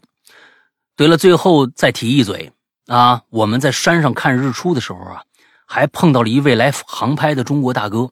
据大哥所说，他这一天，他前一天就到这儿了，为了记录这美好的时刻。最后的最后，辛苦两位主包了。嗯，你确实挺辛苦我们的，我们这包挺大的是吧？那这主包 嗯，文笔不好写啊，还请师阳老大、大玲玲多多见谅，还挺好的，写的挺好。挺好除了有几个把我们写成主包以后以外，形象不太美以外，都还挺好的。嗯，这高反确实是挺呃挺挺烦人啊，这这真的那个东西就是一个体质问题，你就是受不了那个，你别怨不了啊，真是高反有时候真的挺可怕的。嗯，氧气罐随身背吧，只能是。你氧气包都没用啊！说实在的，氧气包嗯一点用都没有啊！你你以为那个就能减轻减轻高反吗？只能缓解，但是你根本无法阻止高反对于你的折磨，没有办法，没有办法。我越强壮的人越越没办法。呃，还好我和我老婆基本上高反没事儿，除了有点小头疼以外，嗯，剩下的真的我们碰到的那高反那个难受的人，真的面色铁青，完全就瘫在那儿了，连连站起来的力量都没有了。他就心想：我躺下是不是海拔能低点你知道吧？他就为了低点啊，这这啊，你这确实就就真的很难受，确实很难受。嗯嗯，来下一个，下一个，下两个吧，下一个不是很长。嗯何空，大玲玲，Hello，老大，萨瓦迪卡。我大学时期放寒假，想坐着绿皮火车回家，感受一下沿途风景，感受一下慢节奏的情怀。脑海里全是美好的画面，什么美好的风光啊，热情的老乡啊之类。但是这次回家之路简直就是我人生的噩梦，没抢到卧铺，只好买了硬座。从苏州到兰州将近二十四个小时的车程啊！关键是我旁边坐了一个体型比较大的哥们儿，一个人屁股抵得上仨人呢，把我直接就挤得趴窗户上了，累得根本没心情看风景，就默默祈祷旁边大哥早点下车，早点下车吧。结果发现人家跟我坐的是同一目的地、同一站，挤得我一路啊！下车之后双腿浮肿，感觉这条腿呀已经不是我自己的了。奉劝大家，长途旅行千万不要坐绿皮火车，千万不要买硬座。是的，嗯，那那没办法，有的地方你只有绿绿皮火车能到啊嗯啊，有有绿皮火车能到，那没办法。嗯，来，嗯，再下一个同学，朕亦甚想你，石阳哥、大玲玲两位主播好，我又来投稿了。疫情三年，已经很久没有出去玩了，写个很久以前的事儿吧。小学的时候，爸妈带我去西安玩，到了西安的第一件事儿就是吃羊肉泡馍，但我可能吃不惯，吃完了肚子里一阵翻腾，刚好旁边有一公厕。这这个可能重味味味道比较重啊，这整个这一片，我想都没想我就钻进去了。我天呐，我看到后面了，真是太可怕了。嗯，对，结果里面的景象惊到我了。我一男孩子，呃，南方孩子啊，南方孩子没见过旱厕呀。只见那个厕所一共三个坑位，便便像小山一样堆得满满当当啊！哎呀，我强忍着恶心反胃，对比了三座山的高度之后，最后选了最矮的一座，跨上去，颤颤巍巍的脱下裤子往下蹲，然后就开始喷涌啦，肚子一阵轻松。我呢，像平时那样习惯性想要做出空一空的动作，结果我的屁股就结结实实的碰到了那个小山的小山顶。哎 呀，我大惊失色呀！对于一个有洁有点洁癖的孩子来说，简直是毁灭性的灾难。我发出一声又长又尖的惨叫啊！我妈不是，不是，你想想，你应该感到庆幸啊，嗯，你是最后空一空，起码山尖上是你自己的。恶 心呀！哎呦，我天，太可怕了！太太恶心了！这个中饭的时候千万别听啊！我的天呐！哎呀，就这一股劲儿，我妈在门口听见，立刻就立刻进来，薅起我就跑。出来以后，哎，你裤子提了吗？请问，出来我看见我嘴唇发白，不停的发抖，一直问怎么了？怎么了？哎呦，宝贝！我说妈屎，好多屎，就趴到我妈怀里放声大哭。我妈一脸懵说：“你进的是厕所，不是后厨，厕所里有屎有问题。”我爸也直急着问：“你们看见什么了？怎么回事啊？”我就一直重复着：“好多屎。”但是他们好像没有理解我的意思，觉得我一定是看到啥了，比如说什么变态呀、鬼呀什么的，就是不相信我被屎吓到了。当天晚上回酒店，我就开始发高烧了。后面一周的行程也都是在高烧当中度过的，尤其看兵马俑的时候，烧得迷迷糊糊的。我爸硬是把我背在背上，才勉强看了几眼，这个太痛苦了。哎呀，嗯，恭喜你成为就是这小学时候是吧听的 我所听的这么多故事当中第一个被屎吓得发高烧的同学。嗯，对呀，你说直接坐笋尖上了，你 哎呀，这这笋尖都是往出走的，没听说过往回怼的。哎呀哎天哪！哎呀，太恶心了，太可怕了！太恶心了！哎呀，快快快快快！念念，这这赶赶赶紧下一个吧，别别发挥了，看看下一个纸片的比较优美的这些东西。哎呀，哎哎呀太吓人了。嗯，纸片纸的老大片比较优比较优美的东西。嗯我想说一说难忘的旅行啊。其实这几年呢，我因为专业原因啊，并没有停止旅行。其中最难忘的是二零年啊，夏秋之交的苏州家苏州佳明织呃织造厂之行。佳明织造厂，佳明织造厂啊，坐落于苏州工业区的一片厂房内。主理人呢是周佳明老师夫妇和几位同龄的职工阿姨。呃，内里干净整洁，摆放着十几台现在少见的那种大型织机，三米三米左右高啊，结构复杂，程度令人啧舌。工厂可织可织造这个绫啊、绢呐、纱呀、宋锦、云锦等传统织物。现在这个这种织物已经不能量产了啊！就大家能穿上这种衣服，那已经很贵了，因为它只能人工，我估计啊。更有周佳明老师自主复原的战国四经四经绞罗织机，四经角罗织机，啊，人家是自己复原的织机。站在巨大的织机前呢，会有一种奇妙的穿越感。千年历史的丝绸，经过六旬老人们苏州，哎呀，氤氲的水汽荡在经纬之间，织工阿姨们会用吴侬软语问我们是从哪儿来的，笑嘻嘻的给我们剥那个菱角。我拿 T 恤兜着各种零食，坐在织机旁的这个呃凳子上，边吃边看。啊，机杼声此起彼伏，织金织金装花的锦一点点呈现。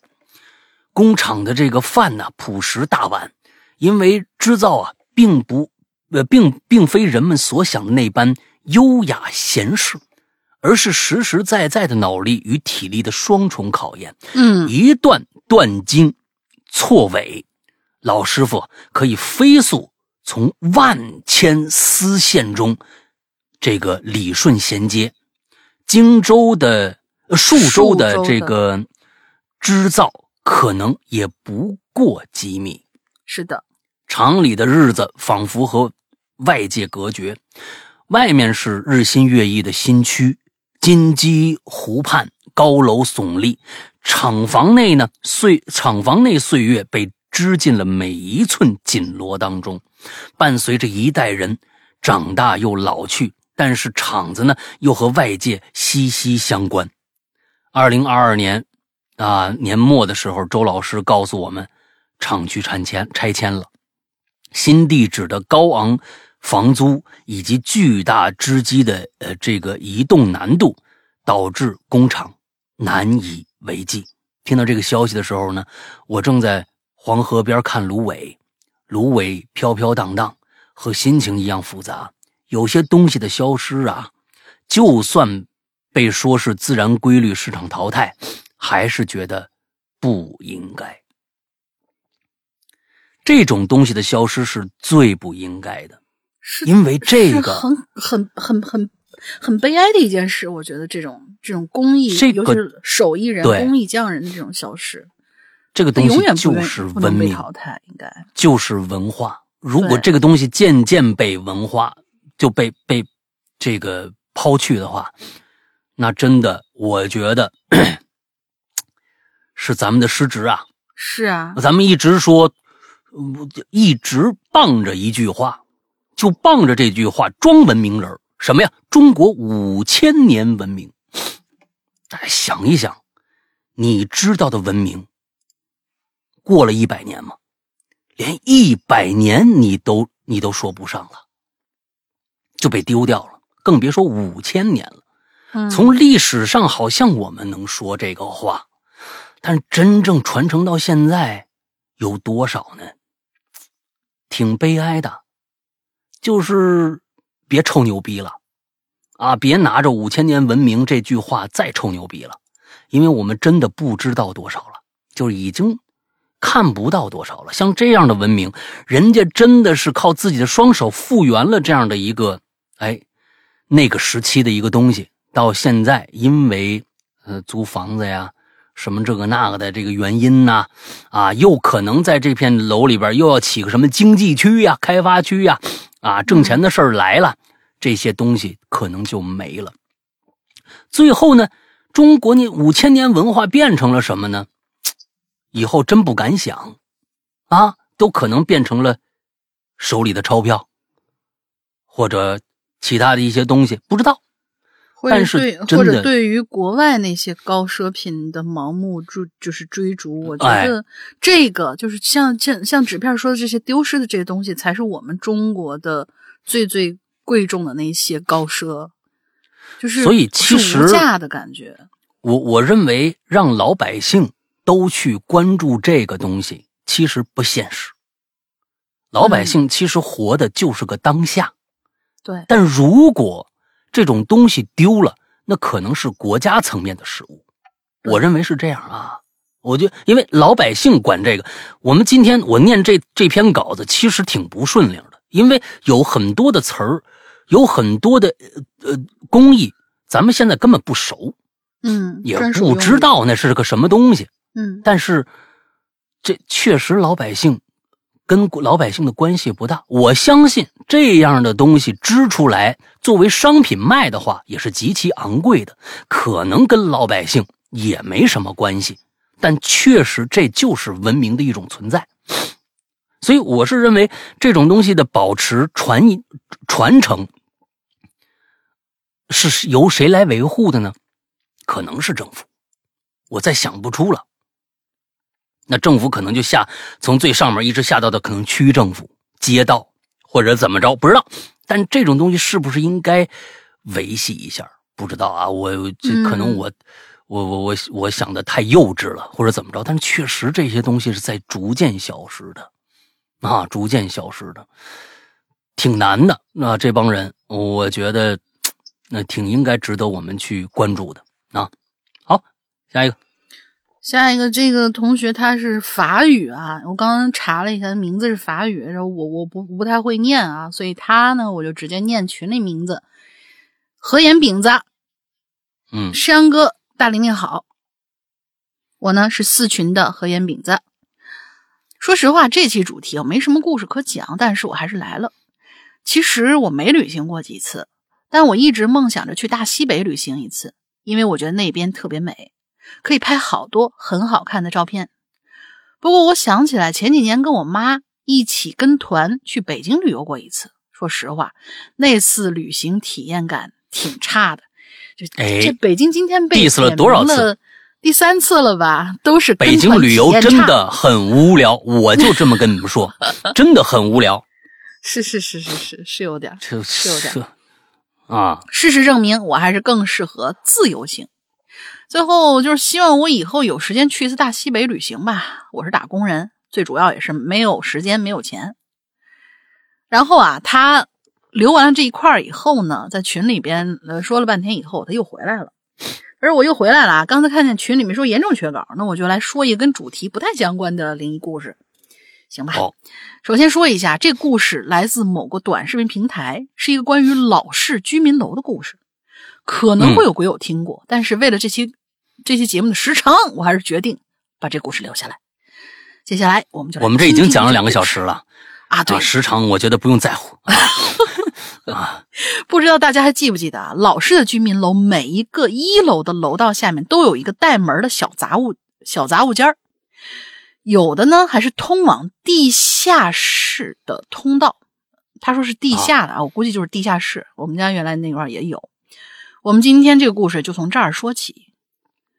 这件事发生在二零零九年前后，当时提供呃，当时故事提供者小梁啊在读小学呢。他们家住在一个老式的居民楼的三层，嗯在他们家楼下住的是他们班一个比较调皮的男孩。那男孩经常躲在之前我说那个杂物间的门口，等小梁下来的时候吓他一跳。他这儿用的是女他，我不知道是打错了，还是因为小梁是女孩儿。不知道是不是因为这个原因，小梁总是非常害怕那个拐角。虽然那个个杂物间的门是关着的，他呢又看不见里面的情况，可是他就是害怕，总觉得里面一直往外冒着寒气，所以每次他都会把单元门使劲的、尽可能的拉开，然后趁着闭门器没有把门关上之前，迅速的跑上楼，这样他才觉得安全。有一次，他放学回家，一呃一打开单元门，却发现那个杂物间的木门是敞开的。里边居然有一段向下走的楼梯。顺着这楼梯看过去，他发现这段楼梯的拐角处横着露在外面一张锃亮锃亮的人脸，很油，而且虽然身处黑暗之中，但是不影响你看清楚它。小梁当时就觉得很诡异，很害怕，大哭着就跑上楼了。那时候，小梁的父亲在外地出差。他母亲看到他这个情况，安慰了他很久，他才告诉母亲事情的原委。因为母亲母亲之前知道那调皮小子喜欢他们家的小梁，所以呢，一听到这个就喜欢吓，喜欢哦吓，喜欢吓，嗯，喜欢吓唬这个他们家小梁，所以一听这个情况，下意识觉得肯定有那小子在捣鬼，于是就跟小。于是他就跟小梁说啊：“妈妈，等会儿陪你下去，咱们就看看到底是谁。”嗯，其实呢，一方面也是为了想要打听、打消小梁的顾虑，别让他留下阴影；另一方面也是喊给楼下听的，就是那种你别怕啊，咱们待会儿就下去，我我陪着你，咱们下去找找那人去。可是到了一楼之后，这一楼的门洞一片漆黑，母亲就有点犯怵了，于是他就跟小梁说。呃，小梁啊，你去把这单元门推开，呃，你给妈照照亮。母亲站在门口往下看了看，好像是明白了，说：“小梁，你看那脸，如果横过来，像不像哪个女明星啊？你还记不记得、哎咱们以前一起看过她的电视剧？你还说她长挺漂亮呢。啊，妈妈下去给你拿上来啊。这实际上啊，就应该是他的海报或者日历，你看花眼了。”反正就说了一堆鼓励孩子的话，说着就往下走。可是走到一半的时候啊，小梁就看到妈妈愣了一下，嗯之后，呃，之后应该是站住了啊，呃，然后呢就前倾着身子，好像在仔细辨别什么。突然之间就回头冲着小梁大喊了一句：“你藏在这儿，你爸一下就发现你了，你快跟妈妈上楼藏好吧。”说着就快速往上跑。小梁被妈妈说的一愣啊，什么呀？爸爸不是出差了吗？还没 还没来得及反应，就看到母亲已经快步跑上来，拽住他的手，还还把呃是把那杂物间的门给关上了吧？他这儿加了个还不忘吧？啊，还不忘啊？好吧，还不忘把那杂物间的门给关上，扯着他就往家里跑。可是没跑几步，小梁就听到身后的木门呢，不知道被什么力量砰的给撞开了。回头一看，是一个脸上带着从海报上剪下来的明星脸的男人。哎呦，为什么说锃亮锃亮呢？是因为他用透明胶带固定的，缠了好几圈儿，所以说是反光。在他们后面一直以一种非常奇怪的姿势在追着他们娘俩。就这样，他们娘俩就回家反锁了门，报了警。警察来了之后，查找了一番，没有太多有用的信息。但这次，也就因此啊，他父亲小梁父亲就知道了，所以小梁父亲呢就决定提早结束出差，早点回家。在这之后一段时间里，每天小梁的母亲每天都要接送小梁上学放学，然后再去姥姥家吃晚饭。吃完晚饭，由舅舅送他们娘俩回楼上休息。就突然有这么一天啊，吃完晚饭之后，妈妈就收到了一条爸爸给她发的短信，说自己在家，让他们回来就行了。所以当天妈妈就没要舅舅送他们。嗯，到了楼下，妈妈还有点不高兴，意思就是说，你瞅你爸这人，咱俩都遇到坏人了，他们回来都不接咱们娘俩，自个儿居然先回家了。嗯。而就在这个时候啊，妈妈手机响了，居然是爸爸用舅舅的电话打过来的，说自己手机也不知道是什么时候给弄丢了，这才好不容易赶到姥姥家，正好他给姥姥带了一些礼物，呃，姥姥姥爷带了一些礼物，而且还问他们要是没回家就回来吧，我这儿还带了一些吃的，咱们一起再吃点儿。小梁妈妈整个都傻了，她在想这短信到底是是怎么回事呢？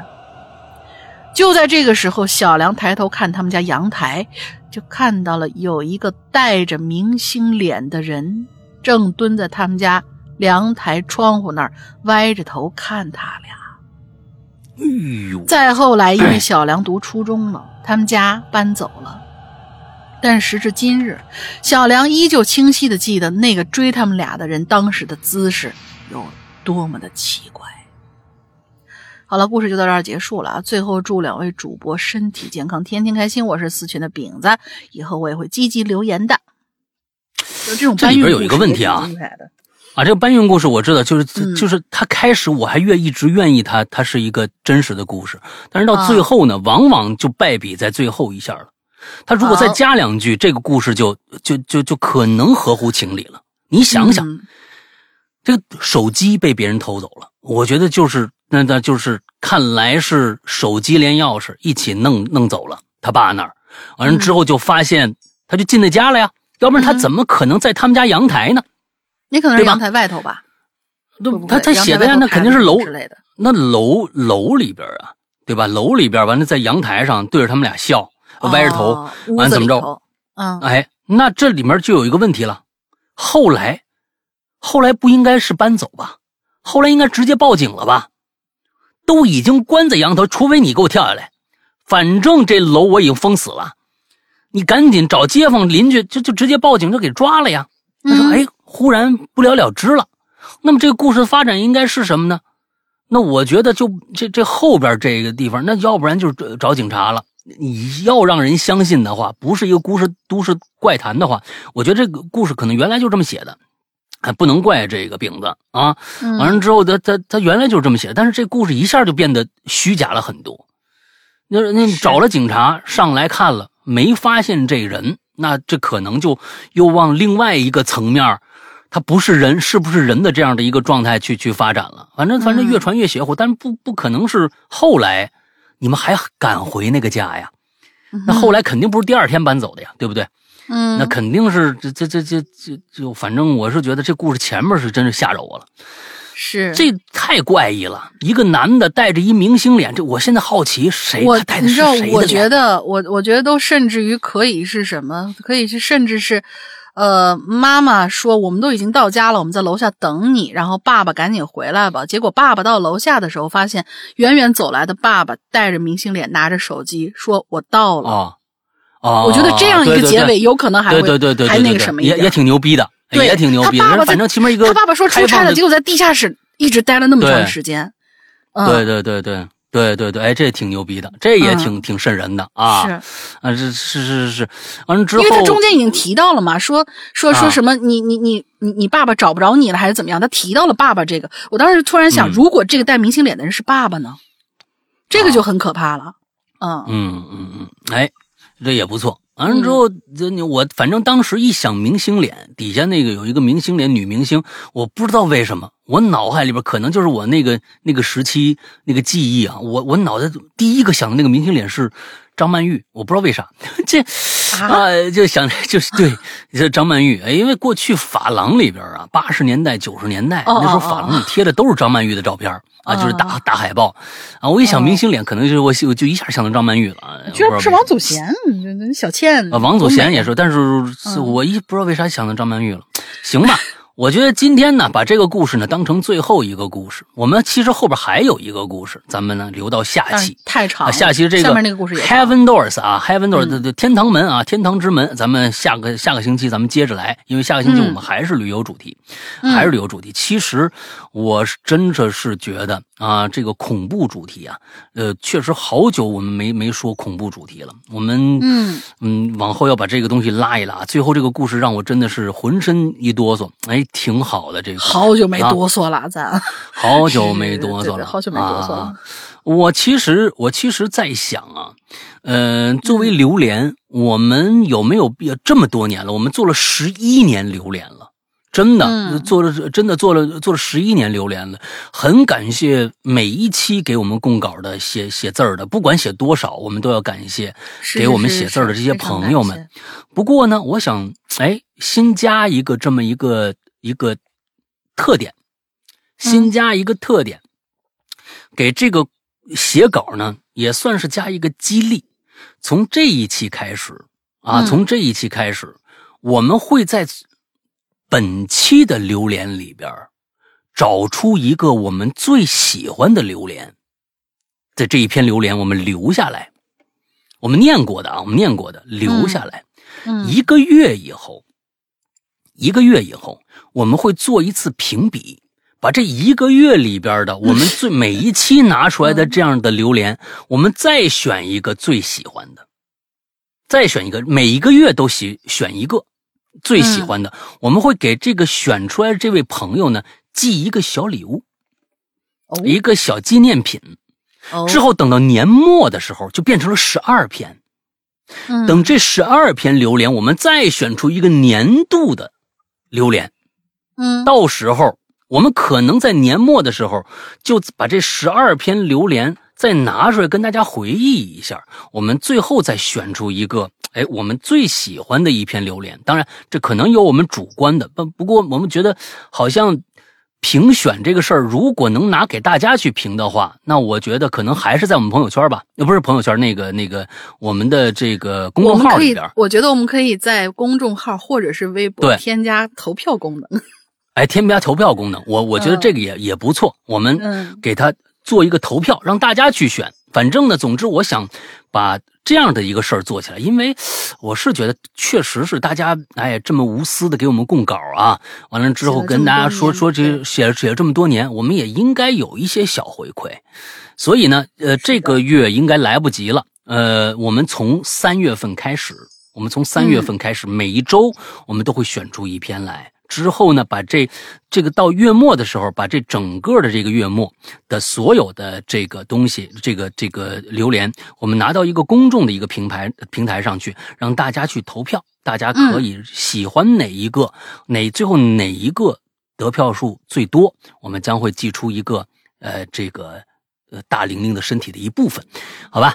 哎，这个我是富江嘛，我你记 记一部分，你回去以后放拿个盆儿种起来，然后长出一大啊哎，饼。对，哎，也也可以啊。对，我们我们我们可能要去做这样的一件事儿，不过呢，是从三月份正式开始啊。嗯，呃，这这我觉得这也是对于大家写写稿的朋友们一个小回馈吧。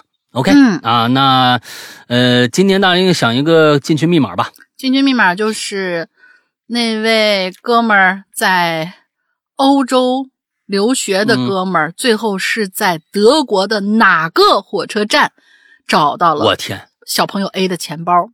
我这我有。念到啊，有念到啊，四个字儿的一个，我说那个名字长得特别特别像法国的一个地方，但是它是在啊德国的什么什么什么什么火车站。嗯嗯，行吧。那个，那今天最后呢，还是跟大家安利一下我们的这个会员。我们的会员呢是在我们自己的 APP 里边的，安卓、苹果嗯都可以下载。不过，不过啊，安卓的朋友请注意啊，有两件事情需要你的注意。第一件事情，请大家一定在关注我们的公众号“哈喽怪谈”。公众号“哈喽怪谈”在我们的公众号的右下侧，啊，最右边有一个选项，点开就可以有一个二维码弹出，在那里边下载你的安卓的这个阿婆婆啊，在那儿是下载我们的最终版本的。